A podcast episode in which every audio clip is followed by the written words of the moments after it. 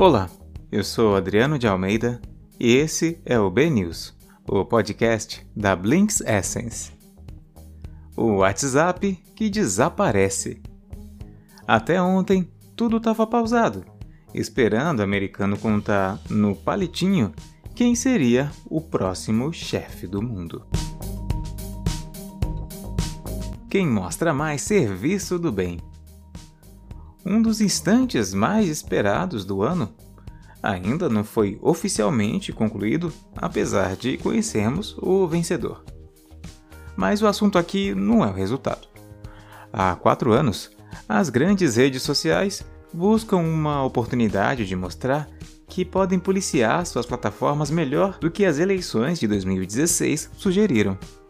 Sendo que os últimos quatro anos pioraram refizeram radicalmente a opinião pública sobre a indústria de tecnologia e sua responsabilidade com o mundo. Portanto, vale analisar quais foram as atitudes das plataformas.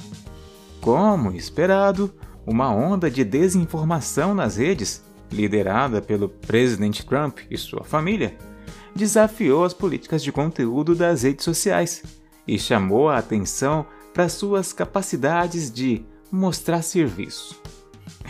O presidente disse há meses que não aceitaria uma derrota na eleição, preparando o terreno para esse exato cenário.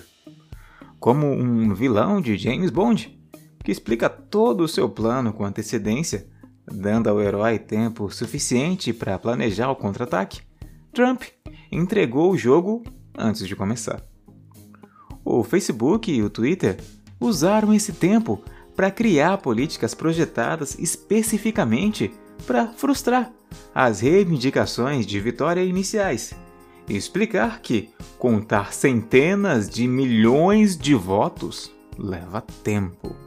Pensaram além das postagens ruins que removeriam e construíram um ecossistema de informações confiáveis que explica o processo e o estágio da votação. Que, aliás, gente, socorro entender isso, né? Abra o Twitter e clique no botão de pesquisa. A manchete no topo diz: Resultado das eleições. Apuração em estado-chave e a contagem de votos continua. Linkada à transmissão ao vivo da ABC News e aqui no Brasil da CNN. E dá-lhe rótulos por cima dos tweets de Trump, marcando que o conteúdo é contestável e não pode ser retweetado, limitando sua distribuição. Pare, pense e respire antes de compartilhar. Aliás, as plataformas estão se tornando cada vez mais abertas à ideia de desacelerar a velocidade que o conteúdo se espalha em suas redes. O TikTok analisa os vídeos de forma proativa antes de divulgá-los em seu feed principal. O Facebook recentemente criou um disjuntor de viralidade para garantir que os posts que viralizam mais rápido sejam vistos por um moderador, que avalia se existe qualquer violação das políticas.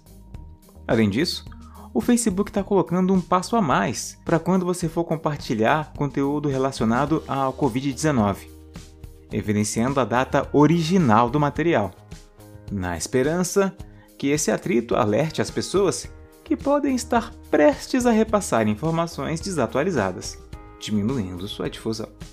Dar às pessoas mais informações antes que elas compartilhem está se tornando cada vez mais popular dentro das plataformas de rede social. O Facebook até tem nome para isso: compartilhamento informativo.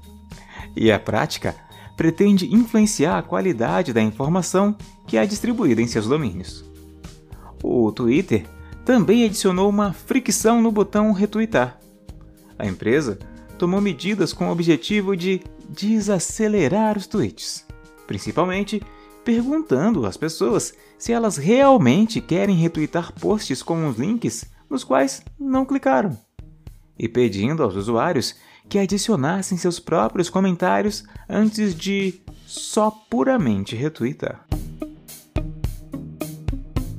Ejete-se do celular alheio. O WhatsApp ultrapassou a marca de 100 bilhões de mensagens enviadas por dia. Mas nem todo mundo quer que essas mensagens perdurem para a eternidade. Pois bem, o aplicativo está criando um novo recurso para dar às pessoas mais controle sobre como suas palavras e imagens flutuam dentro do aplicativo. A partir de, em breve, as mensagens, incluindo fotos e vídeos, poderão ser configuradas para desaparecer depois de sete dias. Embora esteja começando com a vida útil de uma semana, a empresa quer brincar com os limites de tempo no futuro. Segundo o porta-voz da empresa, por enquanto, parece um bom equilíbrio entre a utilidade de que você precisa e a sensação de que as coisas não duram para sempre. A função está projetada para te dar a confiança de que, em alguns dias, sua mensagem se foi para o além. E ela nem precisa ser vista para que desapareça. Vai desaparecer independentemente de ter sido lido ou não. Quando ativado, o recurso vale para todas as novas mensagens e mídias trocadas, até que a opção seja desligada. A gente pode ativar a opção para mensagens individuais, mas nos grupos só pode ser ativada por quem é administrador, o famoso ADM do grupo. O Pokémon Go se tornou o terceiro jogo móvel mais rentável do ano. Em 2020, gerou um bilhão de dólares em receita, um recorde. Acontece que não era a moda do verão que todos pensavam. Depois de viralizar em 2016, o jogo deu uma caída, sim, mas se recuperou com atualizações. Na pandemia, adaptou recursos para jogar dentro de casa, do tipo mais pokémons aparecendo perto de residências. O Spotify vai dar aos artistas mais voz sobre como sua música é descoberta na plataforma, permitindo que artistas e gravadoras identifiquem a música que é prioridade para eles. E o Spotify então vai adicionar um esquema para ajudar a música a ser destacada por seus algoritmos, em troca de uma parcela menor da receita de royalties. O RadioTube, eu disse RAD de radical, é um mecanismo de busca que contextualiza e torna o conteúdo de comunidades radicais do YouTube pesquisáveis para jornalistas e interessados. Divirta-se!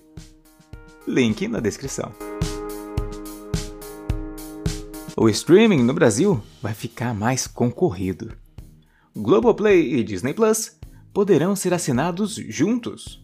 O pacote vai custar a partir de R$ 37,90 por mês e começa no dia 17, quando a Disney Plus chega por aqui.